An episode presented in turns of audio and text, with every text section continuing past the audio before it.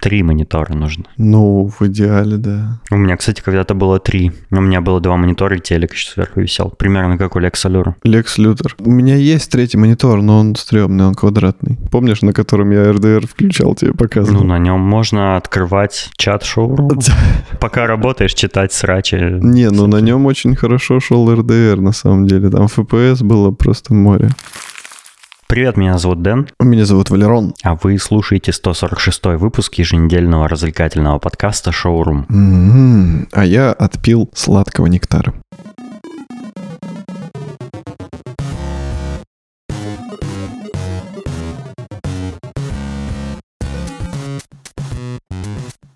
К нам в чат зашел Артур Пайкин и написал очень вдохновляющий отзыв, или, как это сказать, комментарий.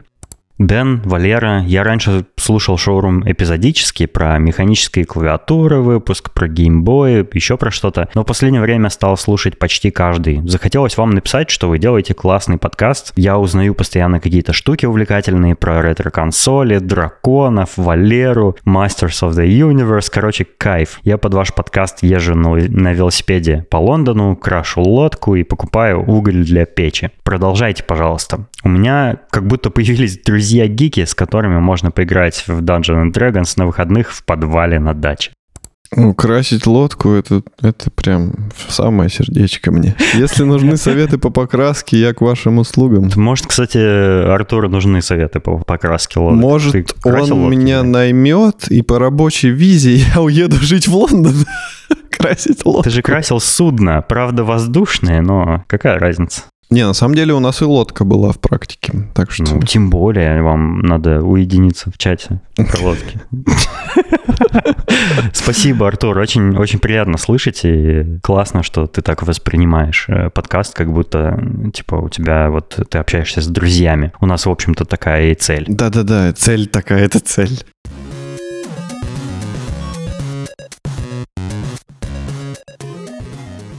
Мы сегодня поговорим про всякие штуки. Мы объявим, э, у нас есть результаты нашего конкурса, мы объявим, кто победил. э, Так что stay tuned, как говорится.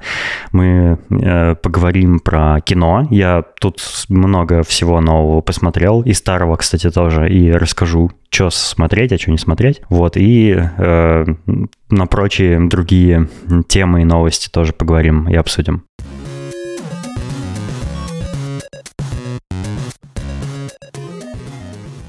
Мы завершили с тобой, кстати, отжимательный челлендж, но почему-то э, то ли забыли, то ли, то ли у нас так получилось, что мы его завершили между выпусками, и поэтому Между, между. рассказали. Да, между. Ну вот, короче, мы его завершили. Эм, давай я расскажу про э, свои итоги и ощущения, а потом ты расскажешь про свои. Давай. Э, Так как я завершил его первым, Я вас поздравляю, сударь. э, напомню на всякий случай, в чем заключалась суть. Э, Мы, Валера предложил мне поучаствовать в челлендже. Э, Нужно было отжаться за месяц, ну, условно, за 30 дней, тысячу раз. Это не очень много, и для тех, кто, в принципе, спортом занимается, это довольно легко.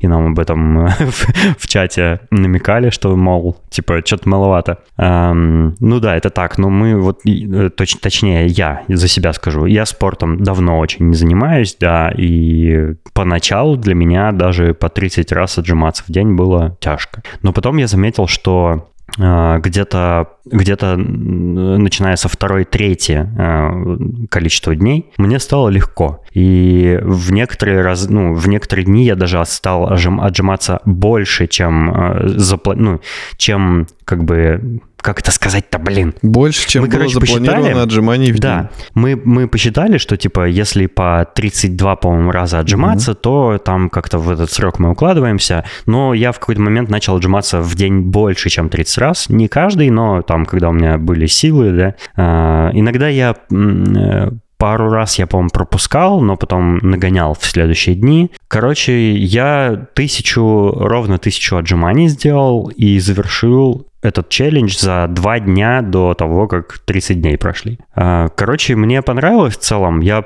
пока что не хочу в следующем челлендже участвовать, хотя, конечно, надо, чтобы поддерживать физическую форму. Но я хочу немножко сейчас передохнуть, и, может быть, там, не знаю, как сказать, с 1 октября мы э, что-нибудь новенькое придумаем. Не, ну можно хотя бы просто взять за правило и, допустим, в неделю, ну, там, два или три дня отжиматься хотя бы, там, не знаю, также по 30 раз в день. Ну, просто, чтобы себя в форме поддерживать. Для тебя это будет Ну уже да, не да. так сложно, но мышцы, тем не менее, будут помнить, что им надо работать. Мгм. А у тебя как, как проходило все? Ну, точнее, я видел, мы же вели, типа, э, статистику для в общей заметке, да. Ну, давай, поделись. А, Я на самом деле, я на самом деле очень часто говорю на самом деле. У меня, Мгм. короче, было много раз, что я пропускал. И так еще выпало, что на время челленджа я вставил вторую дозу прививки, а еще так выпало, что я отравился чем-то. И поэтому, когда была прививка, я пропустил дней 5, потому что мне было не очень. И когда я отравился, я пропустил, не помню сколько дней, но тоже сколько-то пропустил. Из-за этого у меня весь график сбился. Я стал делать э, в какие-то дни 32, в какие-то больше, в какие-то не получалось делать по работе. Короче, для меня оказалось это намного сложнее соблюдать вот такую вот регулярность.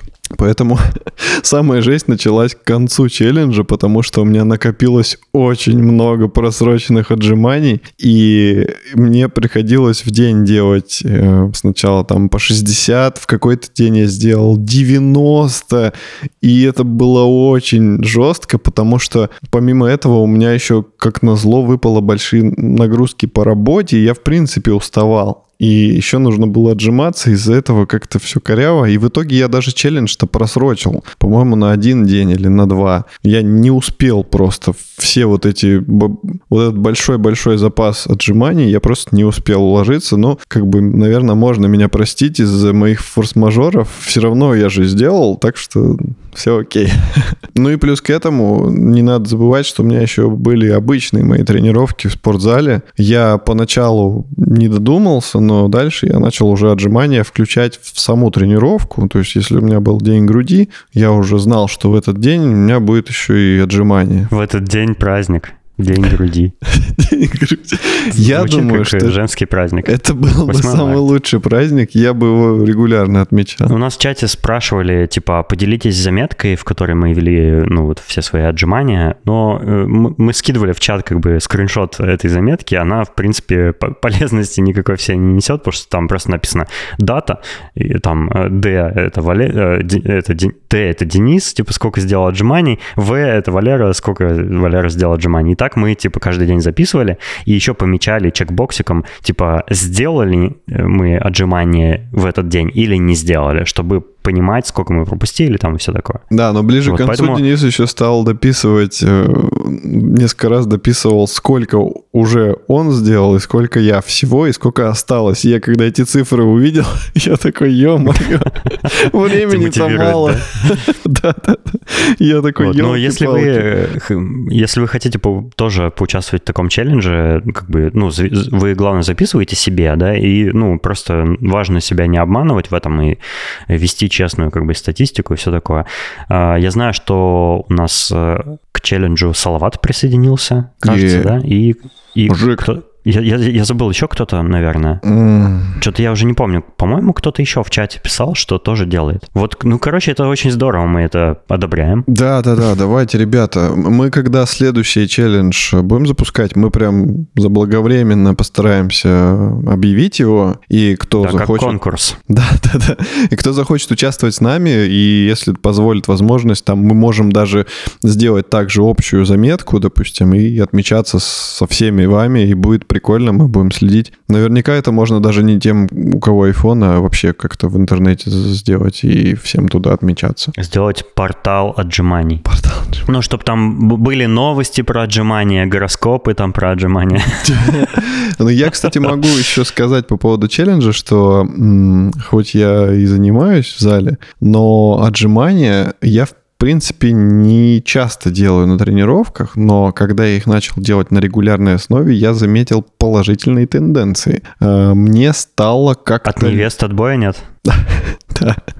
Мне стало как-то легче, в принципе, вообще все упражнения на грудь делать, потому что я уже из-за того, что регулярно, получается, делаю отжимания, у меня всегда мышцы как бы растянуты, разогреты, и я как бы прихожу на тренировку уже такой в боевой готовности, и раз, ну, короче, легко, легко все дается. Заходишь, заходишь в раздевалку и говоришь «Здравствуй, дружок-пирожок».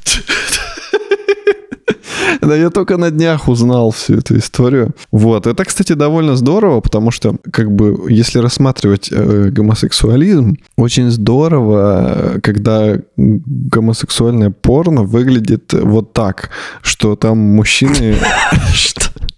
Мужчины э, в форме. Это, мне кажется, эстетично выглядит. Приятно смотреть. Такое приятно смотреть, да. Потому что иногда там просто какие-то задумки. Все, все, Валерал, все.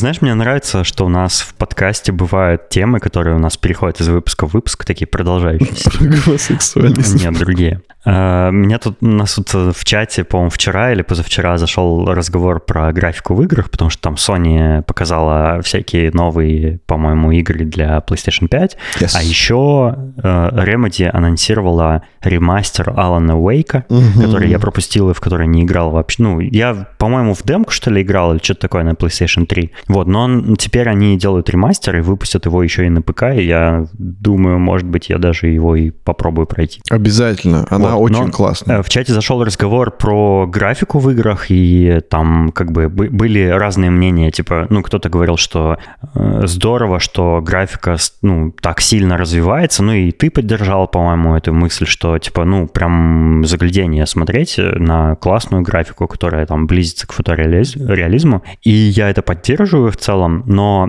я тоже как бы поучаствовал в этом разговоре и сказал, что, ну, мол, э, не всегда круто, да, когда графика развивается, но не всегда это является какой-то вообще ключевой составляющей игры. Некоторые игры бывают и не очень красивые, но при этом очень э, классные, интересные увлекательные. Ну, например, вот и Takes Two, который, про который мы уже сто раз говорили, там графика, ну, как бы довольно простая и Да, довольно... классная там графика, ты чё? Ну, она, она художественно классная, да, но она технологически не выдающаяся. То есть она не какая-нибудь там футуреалистичная, там нет э, сверхновых технологий, всяких DLSS там и прочего. Ну, то есть она такая нормальная, короче говоря. А художественно она, да, она художественно красивая. Вот я там, собственно, и сказал, что вот есть некоторые игры, которые вышли там, не знаю, лет 10-15 назад, э, и в пример привел игры вот с приставок э, портативных Nintendo, на которых я сейчас в основном и играю в них, где там всякий пиксель-арт или очень простое 3D, там условное 3D, и при этом они очень красиво выглядят. То есть там особенно пиксель-артные игры, которые как бы фору дадут многим современным инди-проектам. И Том меня подловил в этот момент, наш участник чата. А, Он сказал, что, ну, типа, а раз, раз ты говоришь, что вот есть, типа, красивые игры, которые старые и с ну, как бы с плохой графикой, но красивые при этом все равно. Чего же ты не делаешь посты со скриншотами для них? И я вспомнил, что недавно мне Сергей Король в Твиттере с- у меня спросил, типа, а что ты давно не делал каких-нибудь постов со скриншотами? Типа, почему, ну, прекратились посты? И я, собственно, вот про это хотел сказать, э, потому что я сейчас играю на Game Boy, на 3DS и на 2DS, э, точнее на DS Lite. И на них довольно проблематично делать скриншоты. Я бы с удовольствием это делал, но, например, на Game Boy я вообще не знаю. По-моему, никак там нельзя вообще сделать скриншот. Разве, разве что, если тебя какая-нибудь не там кастомная прошивка, да, но я таких даже не слышал. По-моему, не бывает никаких прошивок вообще. Потому что там, в принципе, в этой приставке нет прошивки. То есть она напрямую загружает данные из картриджа и на картридже работает. Если картридж вы, вынуть, то там нет никакой операционной системы внутри. Я знаю, как делать скриншоты через эмулятор на компе, когда играешь. Ну да, через эмулятор понятно, но понимаешь, э, я обычно как делаю скриншот? Я начинаю играть в какую-нибудь игру, прохожу ее и попутно делаю скриншоты. У меня разные кат-сцены, разные красивые всякие моменты, я успев- успеваю в течение всей игры запечатлить. И когда я прохожу игру до конца, я пишу пару каких-то мыслей и публикую всю эту пачку скриншотов. Но если на эмуляторе скриншоты делать, это это надо либо как-то сейвы переносить, что тоже проблематично, потому что у эмуляторов там они могут не поддерживать нативные сейвы, сейвы с приставки там и всякое такое. То есть это геморрой. А проходить еще и на эмуляторе ту же самую игру второй раз только для того, чтобы скриншоты сделать, ну это как бы too much. я не готов к такому. Я все придумал. Вот. Играешь ты, э, и я сижу рядом с телефоном, и ты такой, делай. И я такой, чик-чик. И фотографирую. А, фотографируешь? Да. ну, видишь, фотографии тоже, да, у меня была тоже такая мысль, я типа как бы в, в чате написал, типа, ну а что мне, фотографировать их, что ли, на телефон? Ну, как бы там, вот, например, ты играешь на 3DS с эффектом 3D, у него стереоскопическое 3D без каких-либо очков, и это очень, очень круто выглядит. Но э, когда ты пытаешься это сфотографировать, э, оба вот этих поляризационных слоя попадают в объектив камеры, и все раздваивается, и это очень некрасиво. Отключать 3D, ну, там, в принципе, тогда, ну, это не, не прикольно выглядит, короче говоря. Вот поэтому я пока что не делаю посты со скриншотами, но буду, буду. То есть у меня уже много папок с накопленными, недопройденными всякими играми и скриншотами из них, так что я вот как только их э, допройду, я буду по мере прохождения публиковать новые посты. Поэтому все еще э, coming soon. Мы будем очень ждать. А по поводу Alan Wake могу сказать такую вещь, что когда он вышел на ПК, я в него, конечно же, сразу... Подожди, он что, вышел на ПК уже? Я давно его уже прошел, лет пять назад. Я не помню, когда он вышел. Он вышел А, я думал, только с ремастером он на ПК появляется. Нет. Ого, так, блин, а что ты мне не говорил? Я говорил, я тебе более того да? скидывал скриншоты и говорил, какая там потрясающая А-а-а. графика. У меня, наверное, из головы вообще вылетело. Знаешь, в чем самый прикол? Что на момент, когда он вышел тогда на ПК, я скидывал эти скриншоты и говорил, какая вау графика, так он на тот момент уже на Xbox давно вышел, или на чем он там вышел сначала, перед ПК. На PlayStation. И, ну, да, на PlayStation. То есть все уже насладились, графика даже немного устарела, потом он вышел на ПК, и я все равно восхищался графикой. И недавно я установил его снова, потому что на том конфиге моего компа он тормозил на максималках, и мне стало интересно, как он идет теперь. И он, конечно же, летает, но графика там до сих но, пор... Но, но э, дилемма Моровинда. Не-не-не, графика Нет? там нормальная. Она приблизительно... Ну, неважно. Короче, мне сама игра нравится. Там очень чувствуется дух Макс Пейна. Вот прям там есть вот какая-то такая нотка, и это очень классно, потому что... Романтика. Романтика. Да, да, романтика, какой-то вот, знаешь, такой нуар, загадочность, какой-то вот ты прям туда погружаешься. Вот, вот, вот за что я люблю вот эти игры, там первый, второй Max Payne, Alan Wake, за то, что там есть эффект э, погружения, ты как будто реально породняешься с персонажем и чувствуешь все его переживания. Это очень здорово. И вот этот налет э, книг э, Кинга там чувствуется. То есть какой-то вот, ну вот эта манера подачи ужастика. И это... А почему? Ну, потому что похоже. А, просто похоже или там есть какие-то отсылки? Не-не-не, просто похоже. То есть вот, допустим, а, э, я как фанат «Тайного окна» очень много там похожих чувств испытал. То есть вот как mm-hmm. при просмотре фильма «Тайное окно» или «1408» я в эту игру играл, и, и были похожие ощущения. То есть это страх, но такой страх, который приятный какой-то, который тебе нравится. И Suspense. он он такой, вот как ты правильно сказал, какой-то романтический страх. То есть там есть история любви, там есть история чего-то страшного, и это все переплетается. я имел в виду, я, я когда сказал романтика, я имел в виду не любовные отношения, а я имел в виду, что вот эта вот атмосфера, вот, вот эта не, не, нуарность, ты вот правильно романтика сказал. в этом смысле. И это, и, и это, и, и любовь, и все, в самый полный комплект. Короче, обязательно поиграй. Это очень классная игра она, там классный сюжет, там есть Poets of the Fall, наши с тобой друзья любимые. Old Gods of Asgard, они там под другим... Да, да, да, да, да, их там даже по телевизору показывают, у них там интервью по телевизору берут. И они там даже... Все, спойлер, спойлер. Ладно.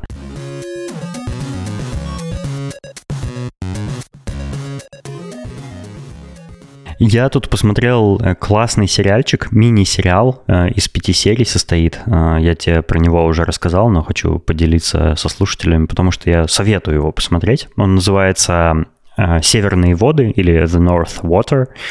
Там играет Колин Феррелл. Это не Уилл Феррелл. Уилла Феррелла я очень люблю, но, но Колин. Если помните такого актера. Вот сериал снял Хороший актер. Да, сериал снял BBC, он выходил на канале AMC. Не путать эти два канала. Эм, Короче, про что сериал? Э, Там рассказывается про 1800 какие-то там года, э, старая Великобритания, когда еще э, существовал такой промысел, как добыча китового жира. Ну, китовый жир использовали для топлива, для обогрева, для освещения, там много для чего, потому что он хорошо горит. И, ну, собственно, люди выходили в море, убивали китов, э, потрошили их, добывали, вырезали этот жир. Короче, ужасное, бесчеловечное, конечно, э, время, но как бы выживали как могли. Жалко, конечно, этого А. добряка. Фильм про это рассказывает. э, То есть главный герой — это врач, который нанимается на китобойное судно. Его задача, ну, просто следить, чтобы все были там живы-здоровы. Но, конечно же, как только они выходят в море, там начинаются такие приключения, которые врагу не пожелаешь.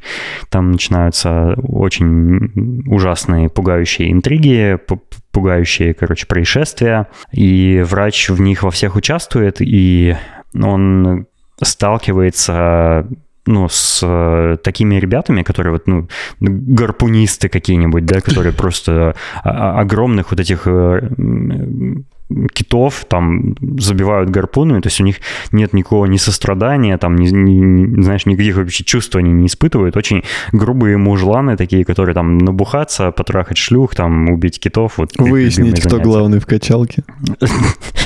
Да.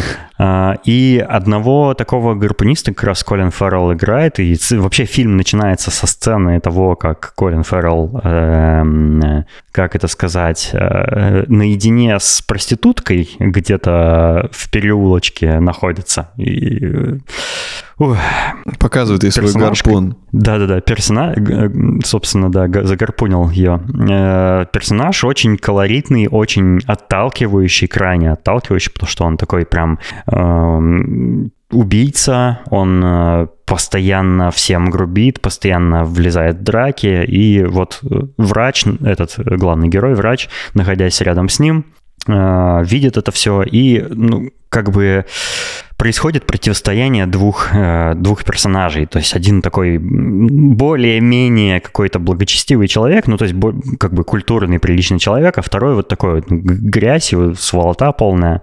Но э, врач, в общем-то, тоже не, не простой и не просто такой...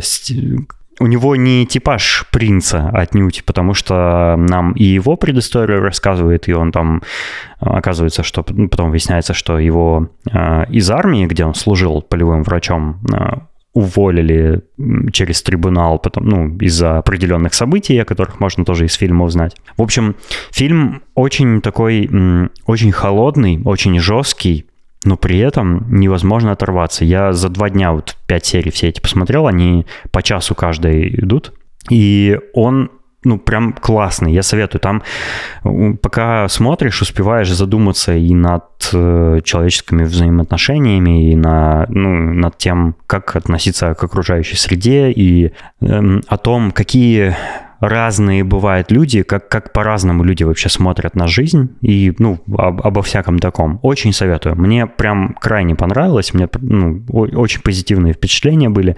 Я не очень люблю Колина Феррелла как актера, но он блестяще там сыграл свою роль, э, как бы не поспоришь. Вот, поэтому советую посмотреть «Северные воды».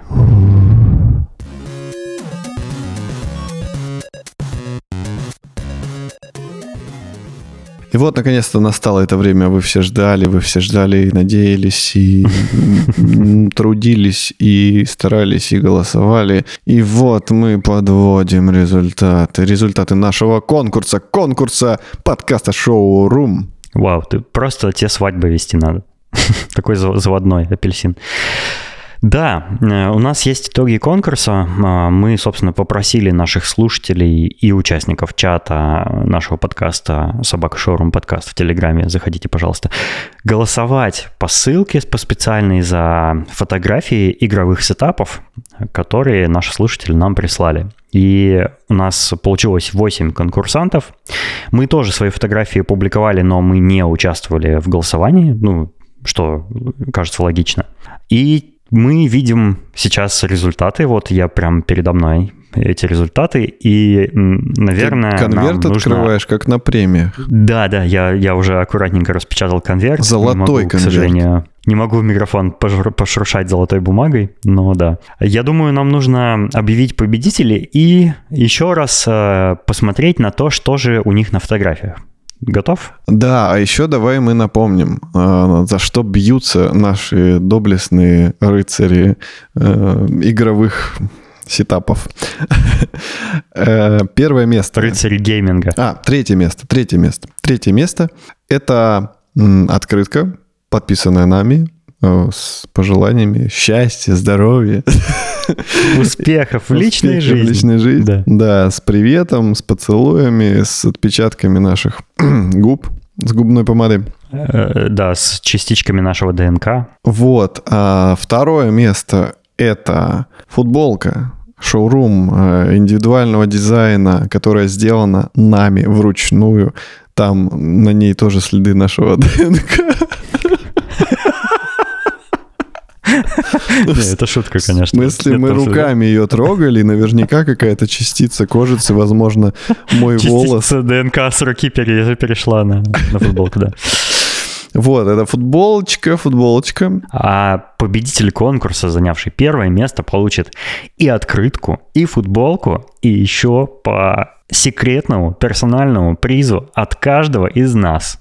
Он, если захочет, потом сможет где-нибудь опубликовать, что мы ему подарили, но мы просто не будем говорить, так как это личное. Это личное. Да. А, вот. А, короче, давай не будем ходить вокруг да около. Начнем с третьего места. Кто у нас получает э, классную открытку? Классную открытку у нас получает... Да, тут барабанную бровь мы потом добавим. Да, и, игрок, игрок, который набрал 14 голосов, это Том. Ура! Поздравляем, Том. У тебя клевая фотография, и ты в чате потом раскрыл секрет э, про задумку, которая, которую можно наблюдать на этой фотографии, но вот я, например, сразу так и не заметил. У тебя на фотографии изображен э, MacBook Pro, который лежит на лавочке в парке. Э, там шел дождь, везде вода, все такое очень увлажненное.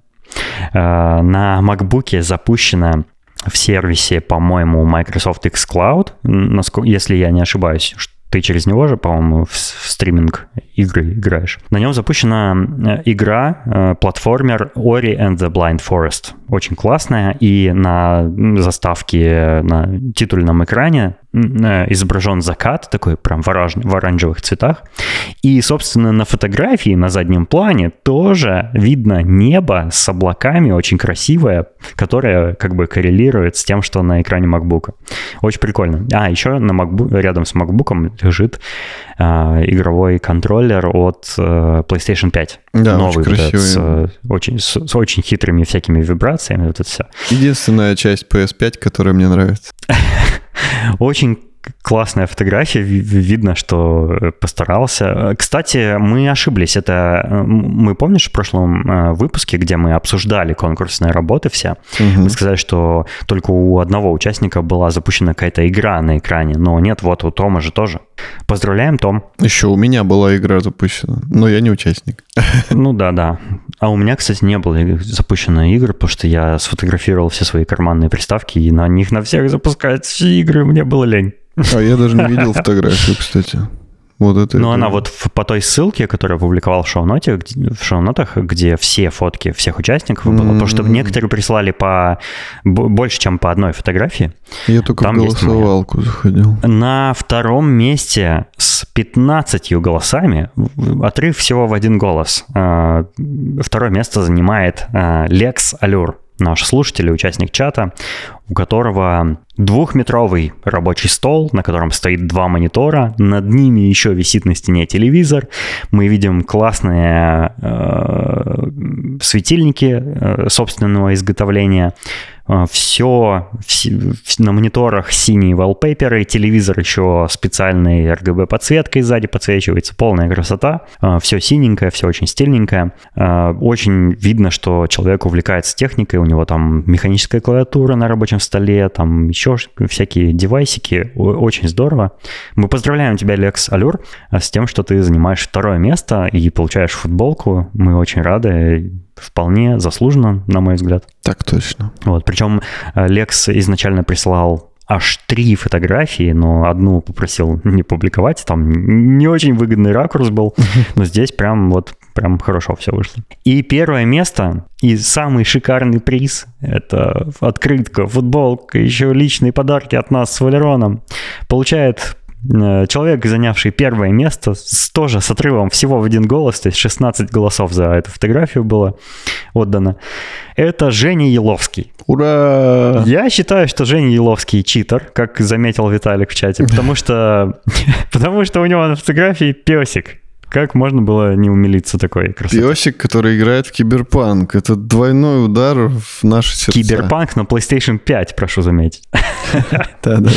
Да. Ну, ну заметь, заметь, опять же, Женя, какой молодец. Он знает, он знает, что плойка многим не нравится визуально по дизайну, поэтому она у него спрятана за телевизор. Ты опять об этом. И видно а собачки нравятся, красиво. поэтому собачка на переднем Да, плане. да, да. Ну, классно. Голосо, голос... Голосующих было много. То есть э, люди реально... Ну, борьба шла. Мы видели, как Я бы не сказал, места. что прям какое-то космическое количество. Ну да, я периодически каждый день практически заходил, смотрел, как меняются позиции. Да, позиции реально а, менялись. Я публикую а, картинкой к вот э, главе а, этого выпуска, где мы обсуждаем а, победителей, ну, скриншот Э, с сайта Typeform, на котором голосование было. Там у них есть такая диаграмма, где показано количество голосов, на сколько процентов это от общего количества, э, на каком месте, с какой фотографией каждый из участников. То есть вы сможете сами все увидеть и посмотреть, кто на каком месте. Мы очень рады э, по-моему, прикольно получилось. То есть такая веселая активность. Все поделились, ну, там, 8 человек с нами как минимум поделились местами своими, на, которыми, на которых они играют в игрухе. Это всегда приятно посмотреть. У кого какой интерьер, кто как оборудовал там свой рабочий стол. Очень прикольно. Ну, то есть я вообще, ну, я, например, на Subreddit специально подписан, чтобы на такое смотреть каждый день, когда хочу. Наши слушатели вот поделились, и это прикольно. Да, да, можно с ними было обсудить это все, спросить как, что, какие-то истории услышать по поводу всех этих сетапов.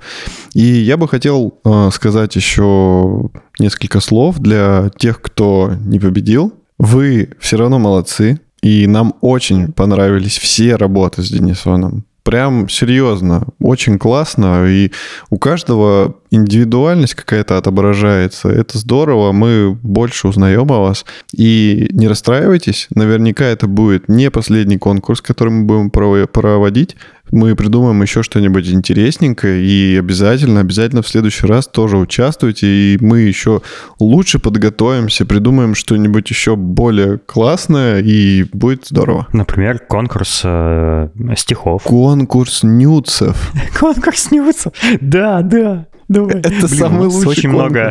У нас очень много мужчин-слушателей. Ну и что? Нюц хорош любой, не важен пол. Ты что, расист? Это, кстати, ты, ты, ты абсолютно прав в этом, да. Хороший нюц, он как бы и в Африке хороший. Мы еще больше узнаем. В Африке особо хорош. В Африке все нюцы хорошие.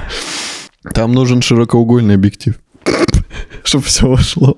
Да, я на всякий случай скажу, что мы не готовили подарки заранее, ну, например, футболки мы не изготавливали заранее, потому что мы не знали, ну, кто и сколько человек победит, потому что, ну, например, если бы там на каких-то местах э, равное количество голосов было, мы бы и нескольким человекам как бы присвоили одно и то же место, правильно? И пришлось да. бы там разное количество футболок делать. Мы заранее это не делали, Поэтому мы сейчас у всех э, запросим э, почтовые адреса, размеры футболок, э, у кого нужно. Размеры и открытых. Отправим, и размеры открытых. Размеры конвертов.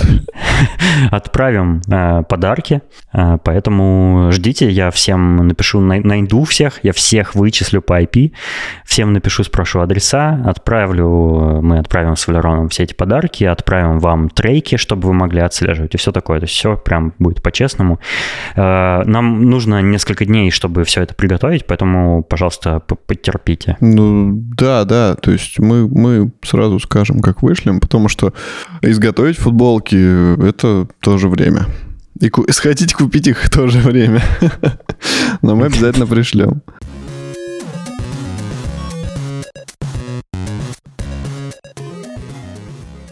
Я тут, э, короче, мучился. У меня такая, такая дилемма была на днях, что бы такое посмотреть, потому что у меня выдался свободный вечерочек, было скучно, я хотел глянуть какое-нибудь интересное кинцо или мультик. И я, наткну, я вспомнил, что у меня же есть список просмотра, типа, что надо посмотреть на сайте, которым я пользуюсь, letterbox.com.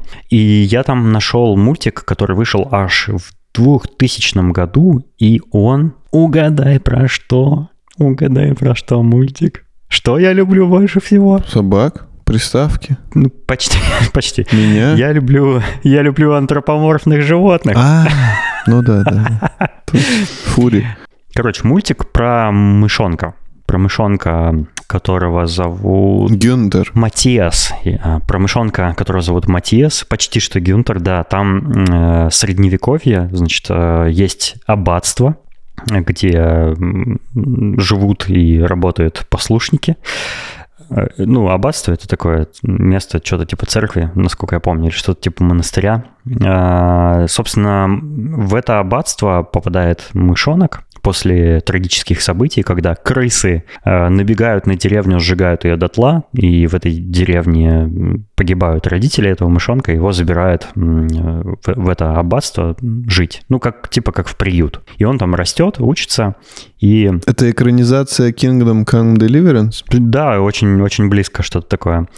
Он там растет, учится и узнает о легенде о рыцаре, который... о рыцаре мыши, который однажды спас э, аббатство, защитил его, у него есть какой-то особый магический меч, там все такое, то есть там артефакты. Да, блин, реально Kingdom Come Deliverance. Вот, и он восхищается им, и однажды крысы возвращаются, они решали, э, решили захватить э, этот замок, и они вырезают, э, как называется картина на ткани, как я забыл термин. Гобелен. Они вырезают гобелен с этим рыцарем, похищают его и используют его как знамя. То есть они как бы издеваются над теми, кого хотят собираются захватить, используя вот их, их э, героя, их э, там святого э, мыша как знамя свое. И э, мышонок решает, что это его долг э, вступить в противостояние с крысами. Он, в общем, защищает э, от нападок на замок всех жителей. И там много приключений с тем, как он ищет меч. Там он подружился с воробьями, которые сначала были злыми, типа. Потом оказывается, что меч все-таки не у воробьев, а у огромной какой-то анаконды, которая в лесу живет и всех там пожирает убивает грызунов этих. В общем, он проходит там через все э, невзгоды и в итоге благополучно все, всех спасает. В общем, очень прикольный мультик. Я как бы э, пересказал сюжет, но, извините, мультику 21 год уже. Как бы спойлеры уже не считаются. Очень прикольный, потому что он, с одной стороны, детский. Э, по, по нему явно видно, что он детский, потому что там все такие миленькие персонажи, там озвучка такая, знаешь, э, актеры озвучания искажают свои голоса, чтобы быть похожими на животных, которых они изображают. Но при этом там вечные цен, ценности, конечно, преподносятся, вечные такие уроки, да, для маленьких зрителей. Но в целом мне было прикольно посмотреть этот мультик, несмотря на то, что я уже далеко не ребенок. Какой урок извлек ты? А, я э, понял, что э, чтобы победить змею, нужно отрубить ей голову. И что воровать гобелены плохо. Да, воровать гобелены это самое худшее вообще. Да, поэтому если вот вы любите всякие разные мультики из детства, если у вас есть ностальгия, там, может, вы любите диснеевские какие-то мультики или, или другие какие-то, и, может быть, если вы не видели мультик... Э, кстати, я, я не сказал, как он называется. Он называется Redwall. Redwall — это название аббатства, в котором они живут. А, советую посмотреть Redwall. Он такой же, прям вот, ну, Старый, хороший, добрый мультик. Отлично.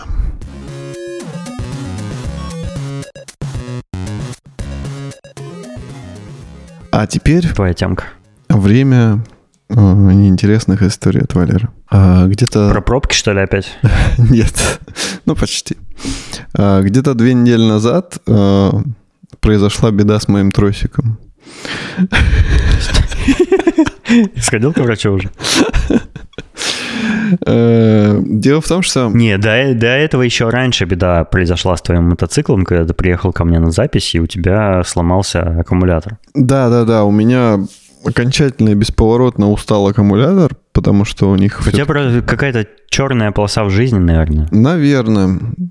Надеюсь, что все-таки нет, но, но, но с мотоциклом точно какие-то начались проблемки. Наверное, он обиделся, что я мало очень катался этим летом и решил мне отомстить. Ну вот, сначала, да, произошел казус, когда я приехал к тебе на запись и не смог уехать, потому что у меня сдох аккумулятор. А, вот. Ну, я купил новый аккумулятор. Я, я, я, я всю ночь гладил твой мотоцикл, если ты не в курсе. Спасибо. Я чувствовал тепло. Моих ягодиц? Да, я с утра сел. Ой, когда я приехал вечером, сел, и было уже тепло.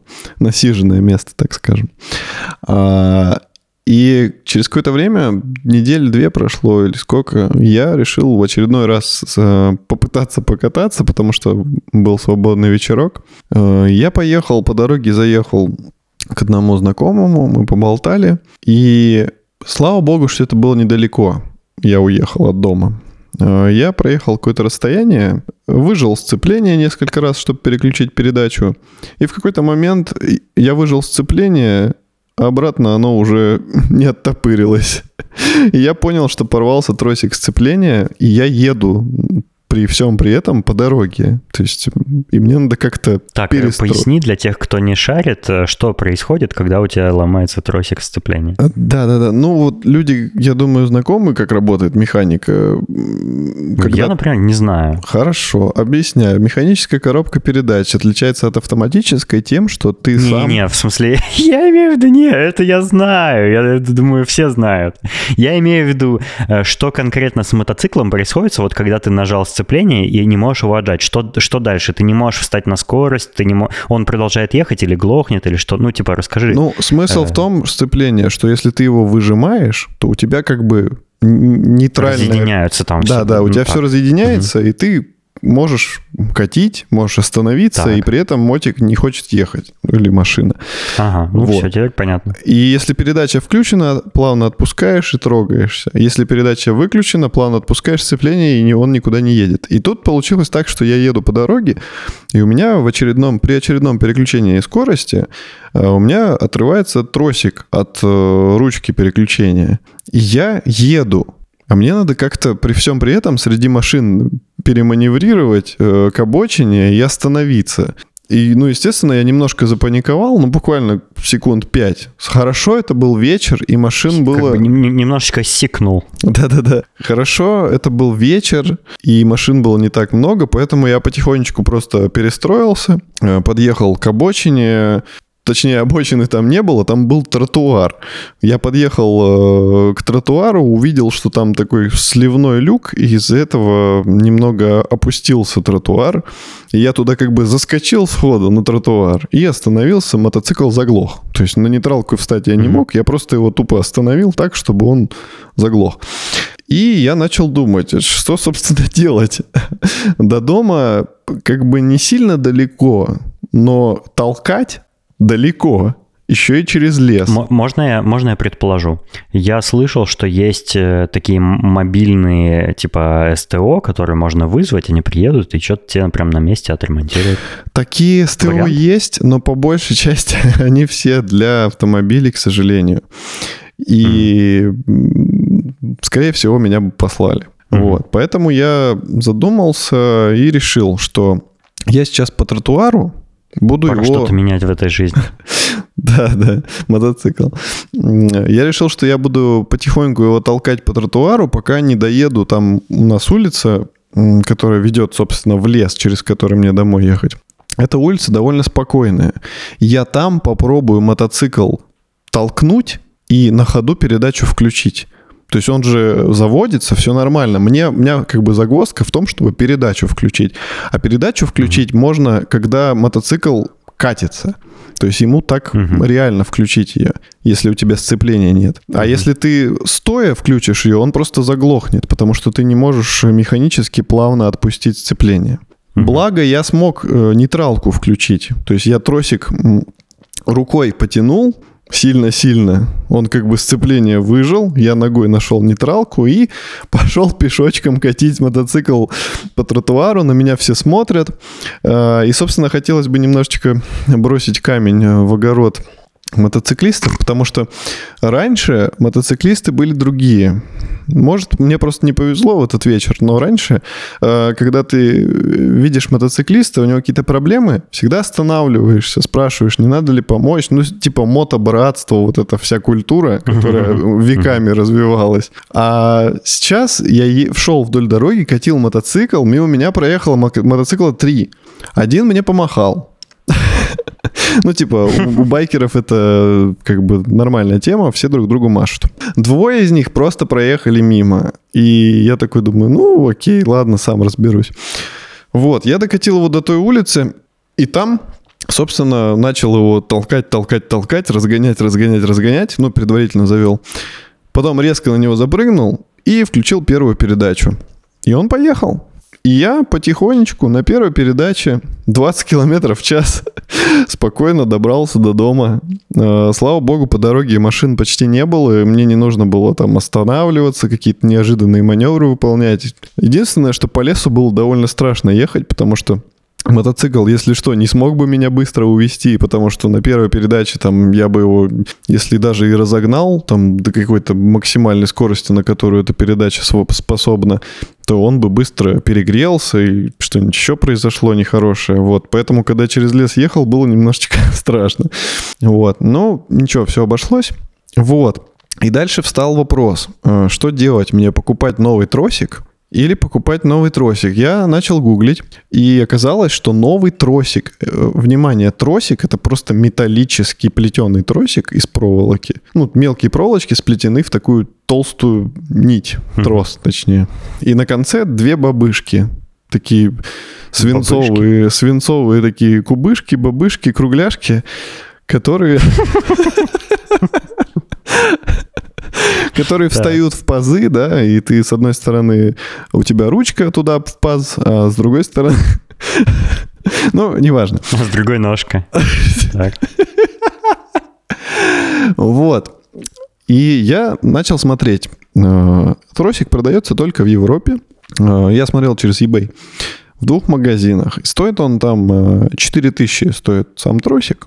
И косарь с лишним стоит доставка. И я такой, ребята, Это всего лишь тросик. Подожди, а нельзя какой-то тросик, типа, попроще от другого мотоцикла там Ну, они отличаются длиной, длиной, и там еще есть э, регулировочные болты, крепеж, там же тросик, он а, не просто ну, тросик, понятно, там короче, еще да. кожух.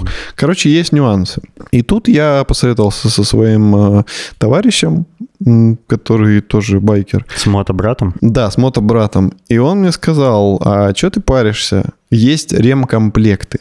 Я такой, опа. Он говорит, да, они универсальные. Там в ремкомплект входит сам тросик и разные бабышки. То есть они, их много очень, там штук 8. То есть можно под любой мотоцикл подобрать бабышку, которая у тебя оторвалась.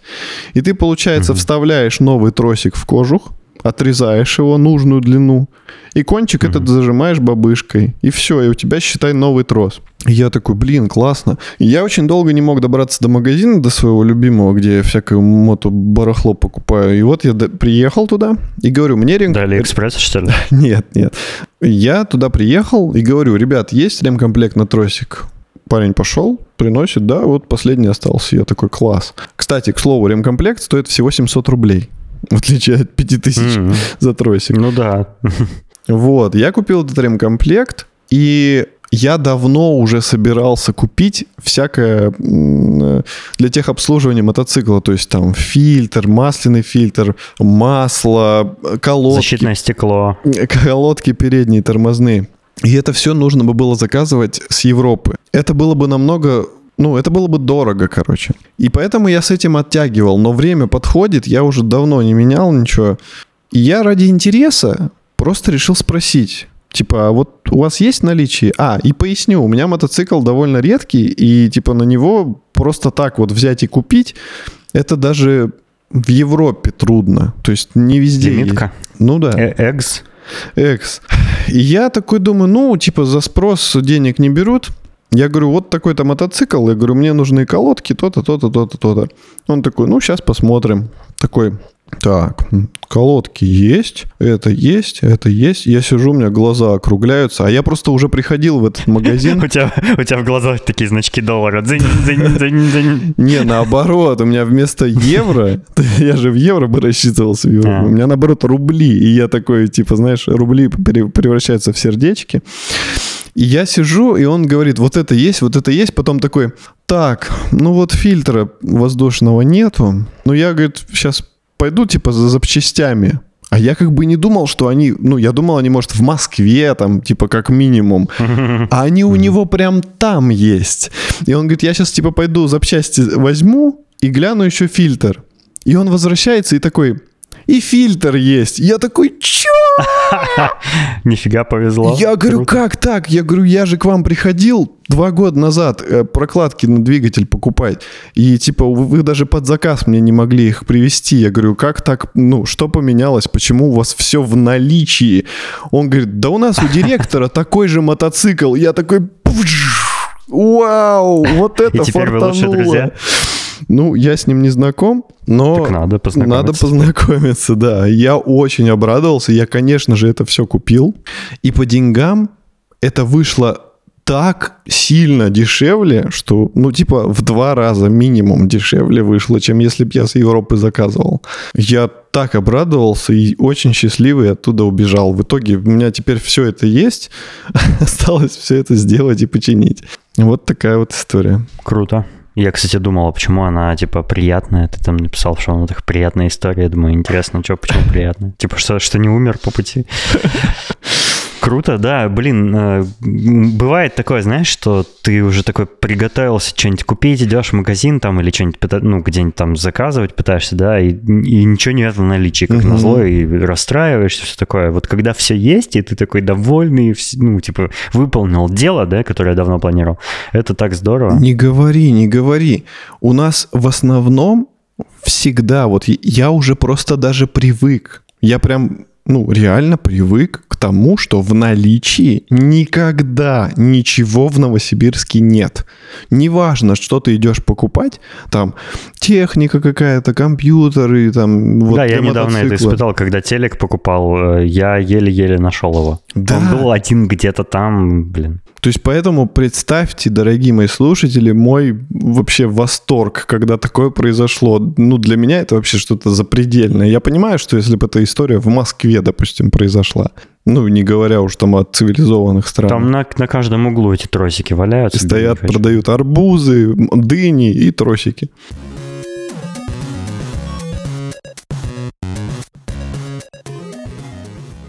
Помнишь, мы с тобой хотели посмотреть э, кекный фильм «Поцелуй вампира» с Николасом Кейджем? Где он делает вот такое лицо? Да, да. Я Из посмотрел мема. его. Блин, а я еще не. Тот самый, тот самый мем, где у Николаса Кейджа выпучены глаза, открыт рот, и он так смотрит. Господи, по-дурацки. обожаю его. Э, Я теперь, кстати, знаю, почему он там делает такое лицо. Короче, я коротко постараюсь рассказать фильм, чтобы не проспойлерить, но за- завязку расскажу, чтобы понимать, что вообще происходит и о чем Давай. фильм. Это фильм действительно про вампира, да.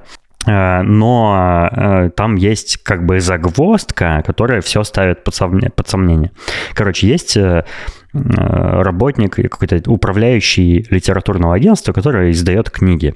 И он довольно мерзко относится к своим э, сотрудникам, то есть он такой, у него власть есть, а он- они как бы низшие существа, у них никакой власти, он над ними издевается там постоянно. Вот, то есть ведет себя как мудак, ведет разгульный образ жизни там э, и всякое такое прочее. Ну, в общем, э, Нехороший. Нехороший, да. А, И однажды, возвращаясь домой э, с девушкой, с какой-то, которую он где-то подцепил, а, он э, замечает, что у него дома открыто окно, и в окно залетает летучая мышь. И это был, конечно, очень смешной момент, потому что в фильме показывали полет летучей мыши в помещении. За Это ниточки просто- так, да? да, да, практически, да. Это была какая-то меховая шапка, короче, с крылышками, которая очень медленно перемещалась, не шевелясь. Не шевелясь в воздухе перемещалась. Это так смешно было. То есть это спецэффекты просто уровня Моровинт. Короче, да, там очень много, кстати, смешных моментов. Фильм в целом до сих пор смотрится э, комично. А, Так вот, а, это был как бы какой-то странный знак. И еще этот человек весь фильм, э, там, после каждой сцены, грубо говоря, ходит к психотерапевту. Он как бы, ну, он ходит к, ну, к психологу, точнее, э, как, как бы, чтобы справиться с разными своими там про- проблемами, стрессом и все такое. И вот на протяжении фильма он периодически э, ходит к этой женщине и рассказывает, что с ним происходит. Вот, и э, он рассказывает про этот случай, там все такое, что это его удивило. И на следующий день он снова подцепляет какую-то дамочку в баре, и Красава. она оказывается она оказывается вампиром, и она его кусает, пьет из него кровь, но не убивает его, а оставляет его жить для того, чтобы пользоваться им как едой. Она, короче, постоянно, каждый день э, его донимает, она пьет у него кровь, они там типа как занимаются сексом, на самом деле там сцены секса в этом фильме, это, конечно, вообще то еще зрелище, потому что э, оба партнера всегда лежат в одежде, трутся друг от друга телами и а, о, а, и вот так вот в звуки всякие делают, но сексом не занимаются. Может, это как просто какое-то особое извращение, но не знаю. Это, короче, смешно А выглядит. что, тоже. разве это не так делают? Я просто всегда в одежде.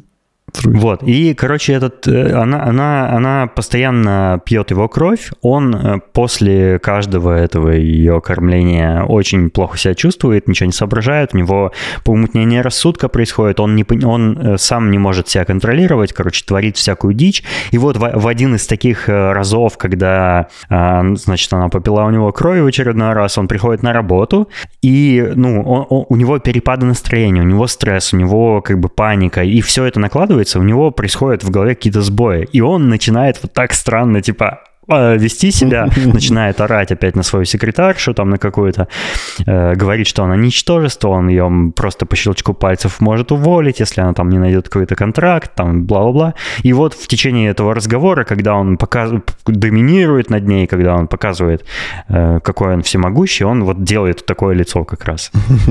Вот, но это, это в фильме объясняется его нездоровым психическим состоянием. Вот. А, даль, ну, что было дальше, не расскажу, потому что там есть как бы и развязка, и, и, и фильм наталкивает как бы на мысль, а был ли этот, это вампирша на самом деле? Mm-hmm. Ты как бы в конце фильма такой думаешь, блин, а может на самом деле ее и не было. Вот, поэтому советую посмотреть, то есть вы, если наверняка вы видели этот мем э, с Николасом Кейджем, если думаете, откуда он, то вот из этого фильма «Поцелуй с вампиром» советую. То есть тебе прям понравился фильм? Ну, да, он мне понравился. То есть я, я не, могу, не могу его оценить высоко там с точки зрения игры актеров или сюжета. Там довольно как бы смешной сюжет. Э, Николас Кейдж, сам знаешь, какой актер.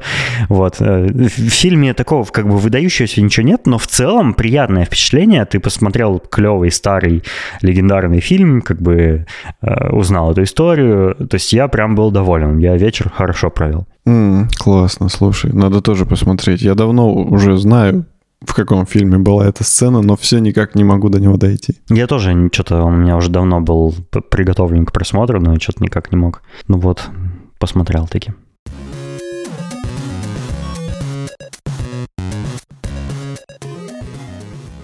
Тут, оказывается, такие интересные события происходят. Вообще э, общество же раскололось. Кто-то считает, что ну, нормальные люди, здоровые, разумные, считают, что нужно как бы всем прививки ставить и поскорее как бы вырабатывать в обществе коллективный иммунитет, чтобы победить дурацкий вирус, да, и чтобы все вернулось на свое русло, чтобы все функционировало и работало как прежде, как мы все привыкли и почему соскучились. А есть, однако, люди из другого лагеря, которые считают, что вся весь этот вирус, все эти прививки, это все заговор правительства мирового, иллюминаты, там, э, звероящеры всякие, там все захватили, да, и пытаются промывать нам мозги. Среди, среди таких людей есть человек, которого мы давным-давно уже забыли, а он вообще-то наш коллега.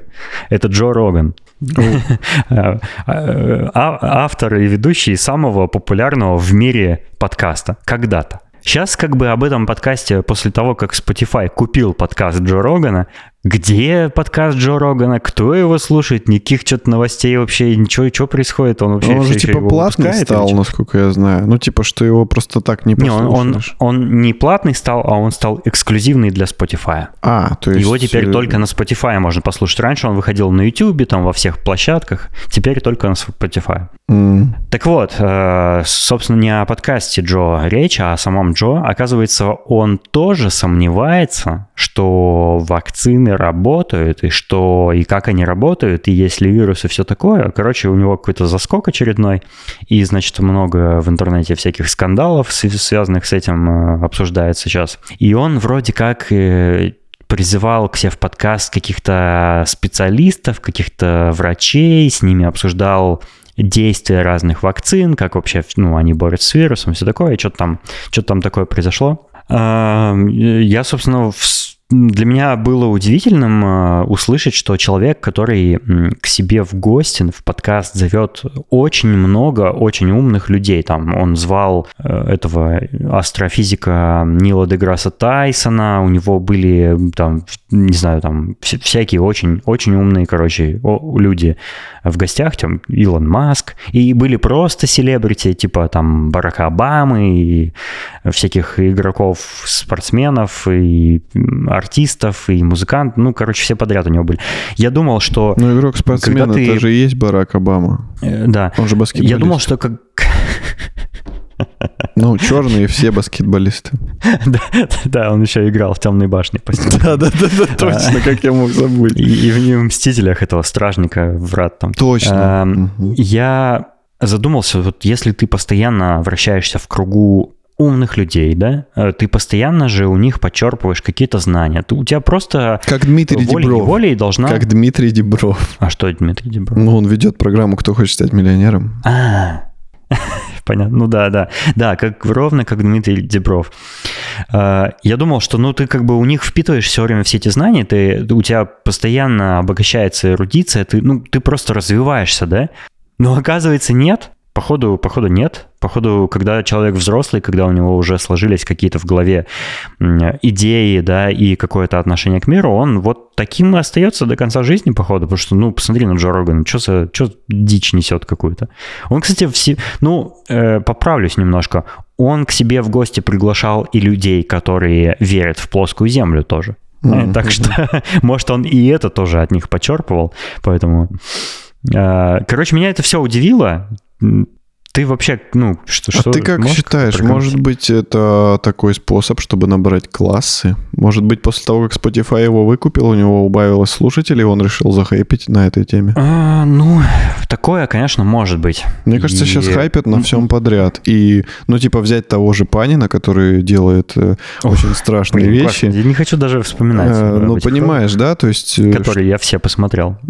Э, я не смог. Люди, люди готовы ради хайпа делать ужасные вещи. Поэтому э, говорить, что ты не веришь в вакцину и в коронавирус, это не самая страшная вещь, но хайп уже есть. Да, да, ты прав, да. Может быть, это для этого сдел- делается, но мне как бы не хочется в это верить. Но это же, это же Джо, он э, в целом классный чувак, он э, классный комик, он, у него абсолютно офигительные стендапы, я прям люблю его стендапы.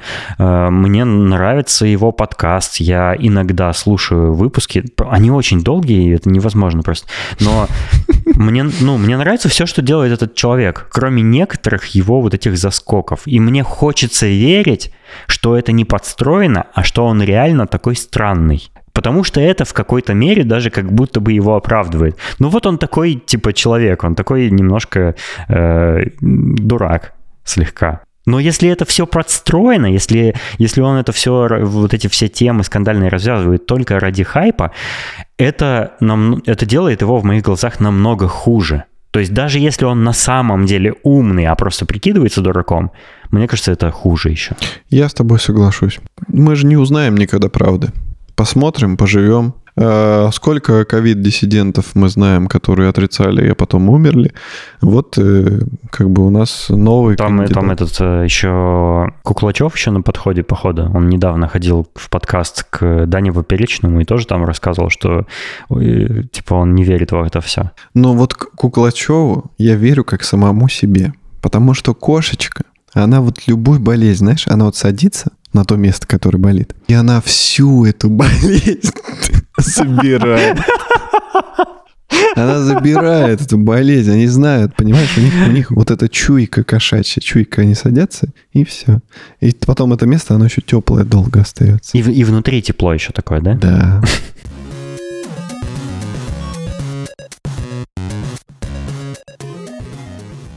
А я Небольшой фанат этой группы, про которую сейчас расскажу, но у них есть э, знаковые хиты. Они довольно такие...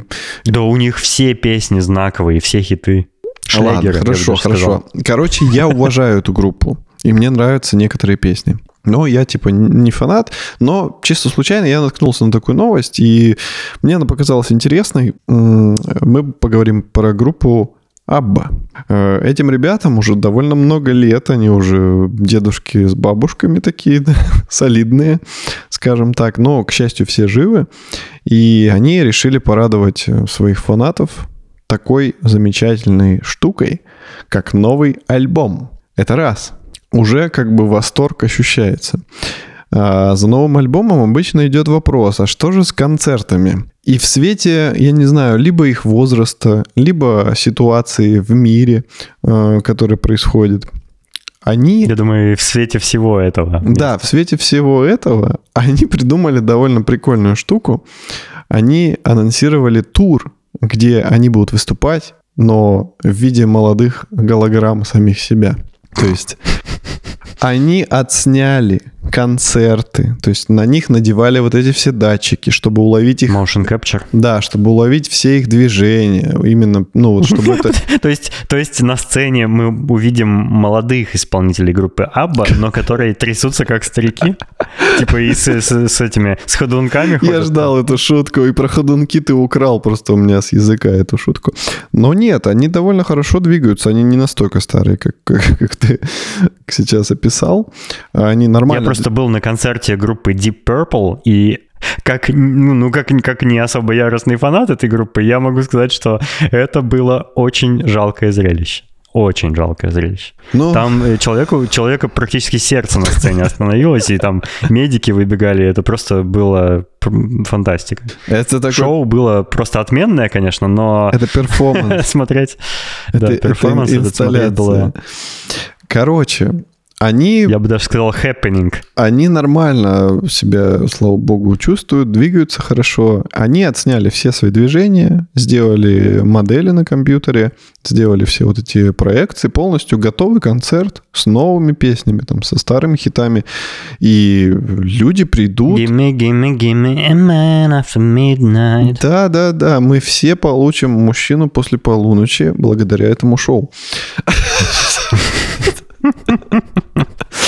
И это здорово, потому что здесь как бы все в выигрыше, я считаю. Потому что э, мы получаем новый альбом, ну, фанаты получают новый альбом группы, они получают новые концерты группы, где они увидят... Ну, представь, это же, э, ну, понятно, что это голограммы, понятно, что это будет выглядеть не очень реалистично, потому Подожди, что... а п- п- голограммы или все-таки это типа отрендеренный видос? Я не совсем понял. Ну, это, я не знаю, как это правильно называется, но это вот эта технология, когда делается такой экран э, изогнутый. А, то есть это огромный. будет реально концерт с живыми людьми, Да. но на сцене будет виртуальная типа. Да, да, а, да, да, я, да, я да. думал, это просто запись будет. Не-не-не-не-не-не.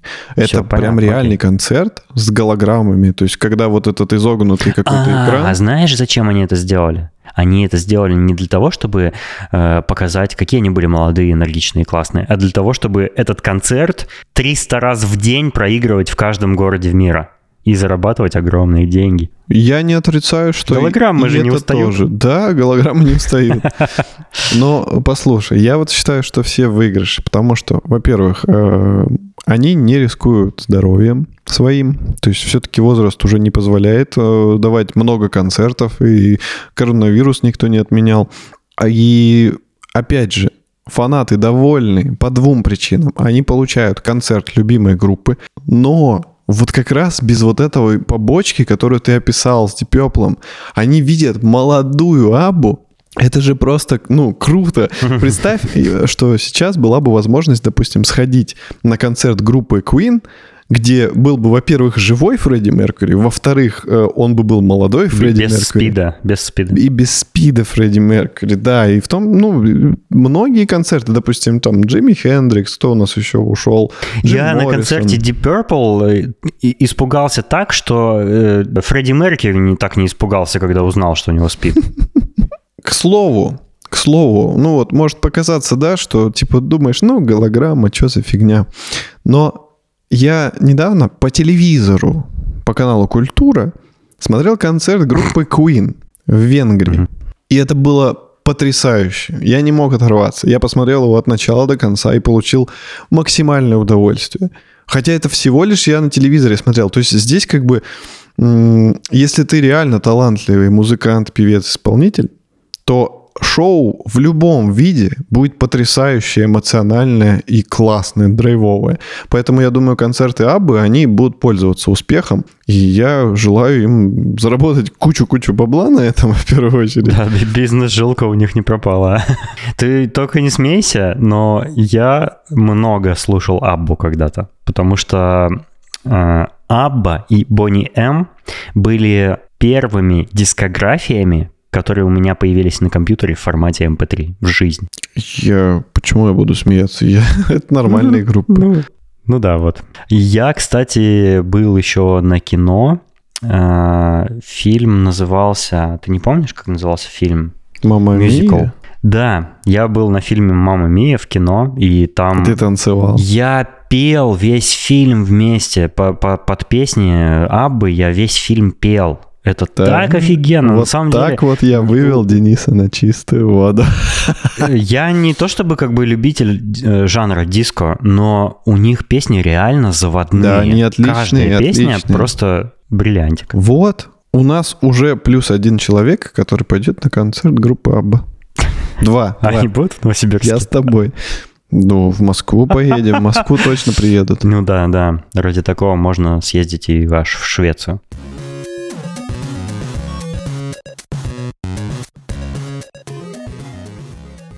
Я тут вчера смотрел обзор на одну гитару. И чувак, который эту гитару показывал, я сначала не заметил э, как бы никакого подвоха. Я вижу просто какой-то говнарь, у него футболка Ария, у него подушка Ария, у него покрывало на диване Ария. И я такой, Так, что? ну, Оказывается, фанат. Оказывается, он не просто фанат, а он еще какое-то отношение имеет к группе. Он и есть группария. Он какой-нибудь гитарист группария. Вот я так понял, что он либо какой-то гитарный техник у них, либо он был им. Ну, короче, он э, с ними знаком, он умеет играть их композиции. Беспечного ангела. И, кстати, смех смехом, но вчера каким-то макаром у меня э, беспечный ангел включился шафлом на айфоне через YouTube Music я слушал. И я с удовольствием послушал эту песню. Ну, типа, без ха-ха и хихи. Так подожди, а ты к чему про это вспомнил? Я это к тому, что... Мы вспомнили про Арию, и ты... Да, да, да, да, да. Ну, Этот понятно. мужчина, он как-то связан с Арией оказался. А я-то просто обзор гитары включил. А Оказалось, что это, это, на этой гитаре играет э, гитарист в группе Ария. И он про нее рассказывал, почему он ее выбрал, там, чем она хороша и все такое. Э, Я просто такие гитары никогда не видел и не слышал о них. Они называются Паркер. Э, Оказывается, что это довольно интересная гитара. Она очень легкая. Потому что у нее интересное как бы решение. Там очень минимальное количество дерева, но она при этом не выглядит, как, знаешь, бывают гитары, которые просто как палка, типа гриф и еще такой отросток тоже в виде палки. Нет, она как бы по форме тоже гитара, но она как-то так выпилена, что дерево там очень Она, она мало. такая заостренная или более как классическая? Нет, она выглядит приблизительно форма, как обычный стратокастер, но у нее ну, верхний рог, вот этот Мгм. верхний рок-н-ролл. Вот этот рог, у нее он очень длинный и тонкий. Это немного странно выглядит.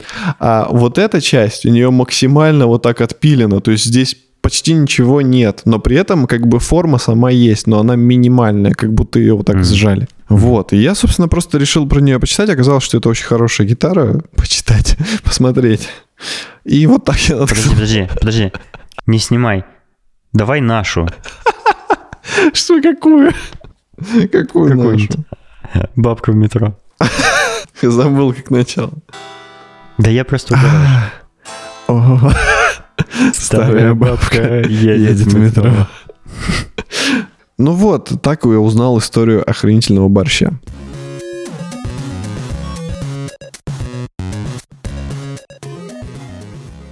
Я еще про один фильм хотел рассказать. Да, э, расскажи поскорее, ты- потому что там играет мой самый любимый актер на свете. Не торопи меня. Я хочу обстоятельно, медленно рассказать. Обсосать всю эту тему. Да, ты тоже хотел посмотреть его давно. Он называется «Сибирь», и там играет Уильям Дефо. Ну, Он вышел в 2019 году. Фильм, а не Уильям. Вышел. В Сибири же был. Сидел там. Эм, э, Для начала скажу, что фильм вообще не про Сибирь. Если вы вдруг не, ну, э, ожидаете там что-то увидеть про Сибирь, то там ничего про Сибирь Ты нет. только представь, представь эти обстоятельства. Уильям Дефо приезжает в Новосибирск сниматься в фильме «Сибирь». Я бы ночевал под его окнами. Приезжает в Новосибирск сниматься в сериале «Сваты». Я, я бы просто ходил и целовал землю под его ступнями. Я бы обязательно его нашел. Ничего себе, как ты любишь Уильяма Дефо. Он ангел, он сладенький пирожочек. Дружочек-пирожочек. Он же потрясающий актер, я не знаю, он такой красивый. Это, это просто очень красивый актер. Многие По не счастливой согласятся. случайности Уильям Дефо еще снимается во всякой дичи иногда. Да. Э, Например, «Антихриста» смотрел? Нет, но очень хочу. Я очень хочу посмотреть. Посмотри, всё не пот- до- посмотри, потому что в каком-то смысле эти фильмы немножечко даже похожи. Короче, э, про Сибирь там нет ничего. И почему он так называется? Мне кажется, это скорее как бы слово используется как имя собственное, чем как топоним. хотя, хотя мне вообще сложно понять, о чем был этот фильм. Я его посмотрел, и у меня было такое ощущение, что... Я, э, для начала скажу, как я обычно фильмы смотрю. Я ничего не изучаю перед тем, как смотреть фильмы, ничего не читаю, никакие объяснения не читаю. Я просто вот беру и начинаю смотреть фильм как бы с чистого листа, без предыстории, без, без знания исторических событий или чего бы то ни было еще, без задумок листа. там всяких режиссерских. Опять начнем сначала. Звоню в последний раз. Голос мой за три. Это Дмитрий Маликов. Короче, этот фильм оказался одним из, пожалуй, самых артхаусных, которые я видел. Не самый, но один из. Э, и я не знаю, о чем этот фильм, несмотря на то, что я его посмотрел. Потому что сначала там показывают э, Уильям Дефо, он как содержит какой-то типа ресторанчик или типа столовку или бар где-то в глуши э, в Канаде, в, кан в канадской тайге какой-то. Э, Сибирской перед, перед фильмом, тайге. да, перед фильмом э, во время черно-белых титров э, голос закадровый рассказывается, почему, рассказывает, почему он там оказался, что его отец возил туда на охоту, потому что это было единственное, чем отец мог занять его свободное время. Он был маленьким мальчиком, бла-бла-бла. Там жили канадские индейцы, с которыми он там общался. Он убегал там от злых собак. И, ну, короче, разные вещи рассказывает. И потом, собственно, начинается фильм. И вот он, он уже вырос, он уже постарел, такой весь, как Уильям Дефо выглядит. А, и он там, значит, при, принимает гостей, которые заходят там выпить водки и по -по пожрать, да, замерзшие всякие вот эти как, знаешь, как якуты выглядят э, канадские индейцы. Ну, пока что звучит как будто правда про Сибирь.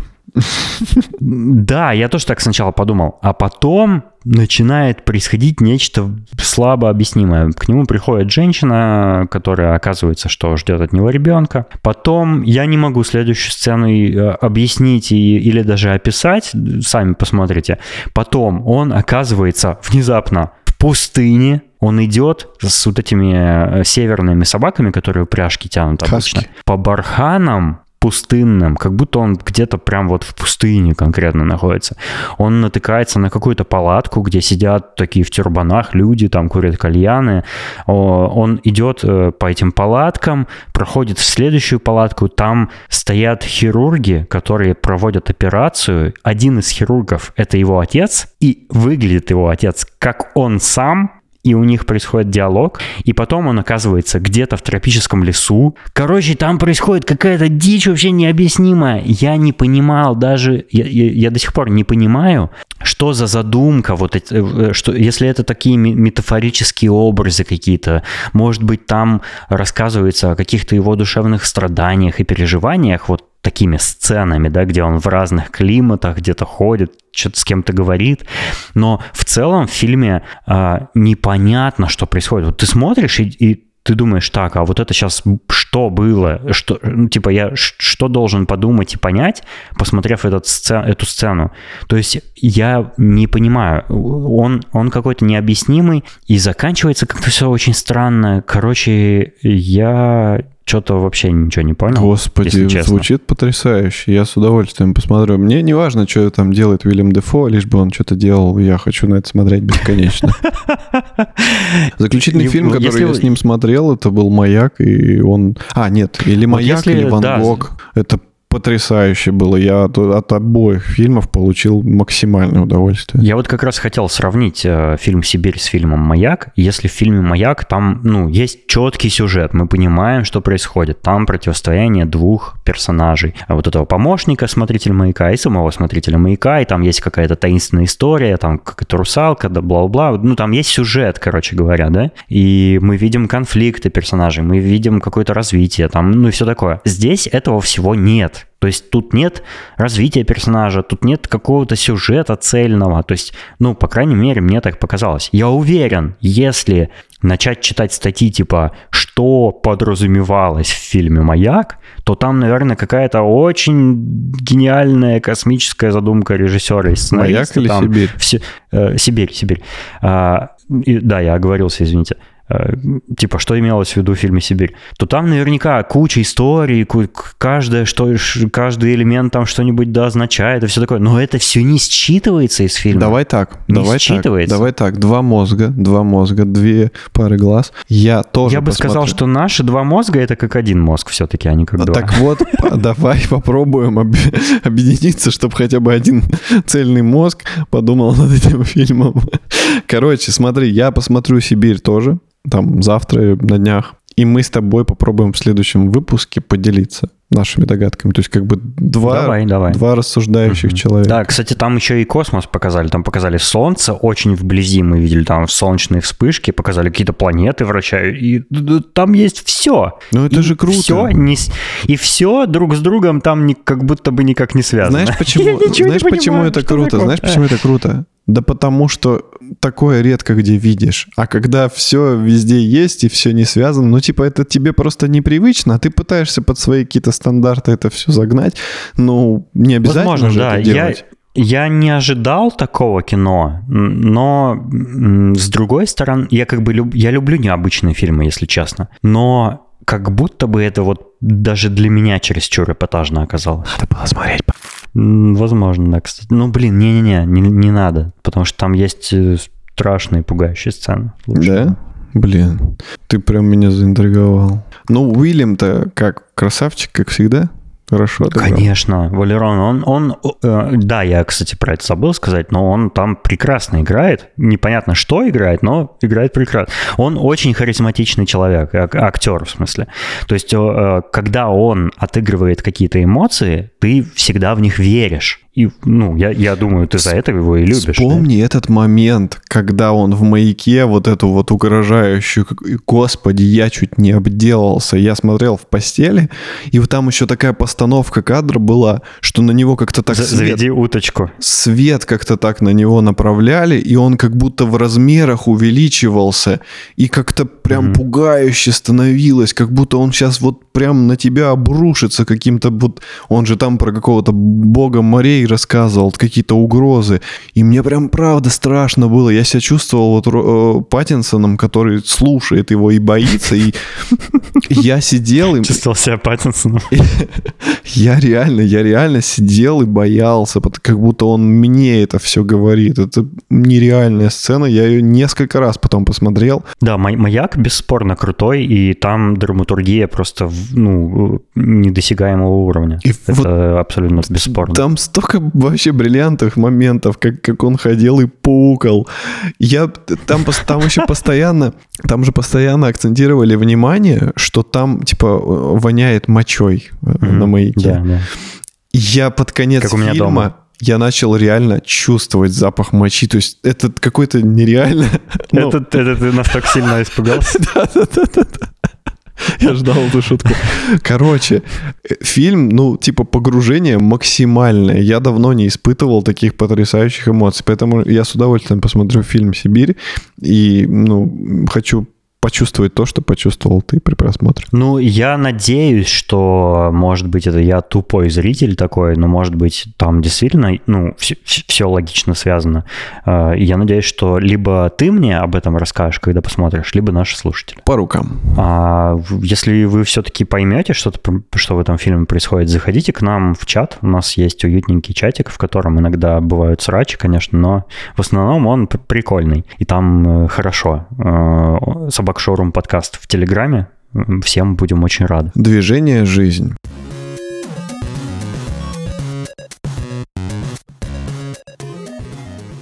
Мы хотим поблагодарить наших дорогих слушателей, которые поддерживают нас на Патреоне. Это потрясающие, потрясающие, замечательные люди, которых я сейчас перечислю поименно, но не в алфавитном порядке. Александр, А в алфавитном. по фамилиям или по именам тебе? По фамилиям, конечно, как в записной А. книжке. Господи. э, Салават Абдулин. Я прям, я прям вижу по сумму, как у тебя, знаешь, математические формулы в голове двигаются. Я вспоминаю Как рассчитать, какая буква, да, вперед. Я вспоминаю алфавит, я не вспоминал его со школы. Дай мне время. Салат Абдулин, Александр Бизиков, э, Александр Младинов, Марат Сайтаков, Александр Скурихин, Аида Садыкова, Сергей Мэгриб и Леус. Да, большое вам спасибо. Мы очень рады, что вы нас поддерживаете, и мы приглашаем тех, кто хочет нас как-либо поддержать, позитивно мотивировать нас на следующие выпуски, тоже зайти к нам, заглянуть к нам э, на огонек, на Patreon. Да, в последнее время там много свежих фоток, потому что мы с Денисом несколько выходных смогли выбраться наконец-то в свет и куда-то походить, пофотографировать что-то интересное. А то мы обычно сидим дома и медленно затухаем, как старый рождественский творожок. Спасибо, что были с нами. Надеюсь, вам было интересно и приятно. До следующего выпуска. Всего вам доброго. now.